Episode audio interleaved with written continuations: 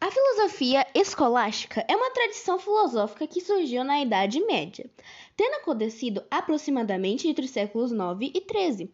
Podemos dividir a filosofia medieval em duas partes, a patrística e a escolástica. Enquanto a patrística estava no período de transição da antiguidade para o medieval, com a profunda valorização de Platão, a formação das apologias precisa para, tornar, para formar novos cristãos, e a retomada das teses aristotélicas por meio das consultas de Boécio às traduções mouras.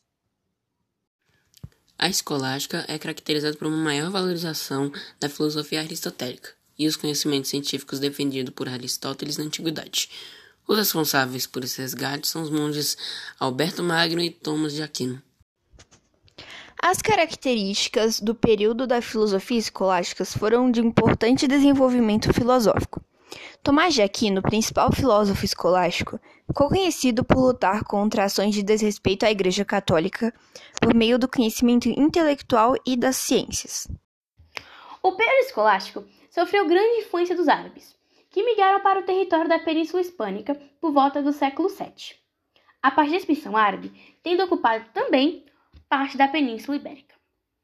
Os árabes levaram consigo as traduções das obras aristotélicas. Averroes, um importante filósofo árabe do século XII, teceu comentários acerca sobre a obra aristotélica, que sem dúvida influenciaram os filósofos cristãos do período tomista. As principais características da escolástica são sua dedicação à criação de uma nova filosofia cristã, deixando de lado, em partes, caráter propriamente teológico da doutrinação, sentando-se no ensino e na valorização da filosofia. O principal objetivo da escolástica era provar a existência de Deus e os dogmas da Igreja através da síntese, que seria a união, entre a filosofia, que seria a razão, e a teologia, que seria a fé.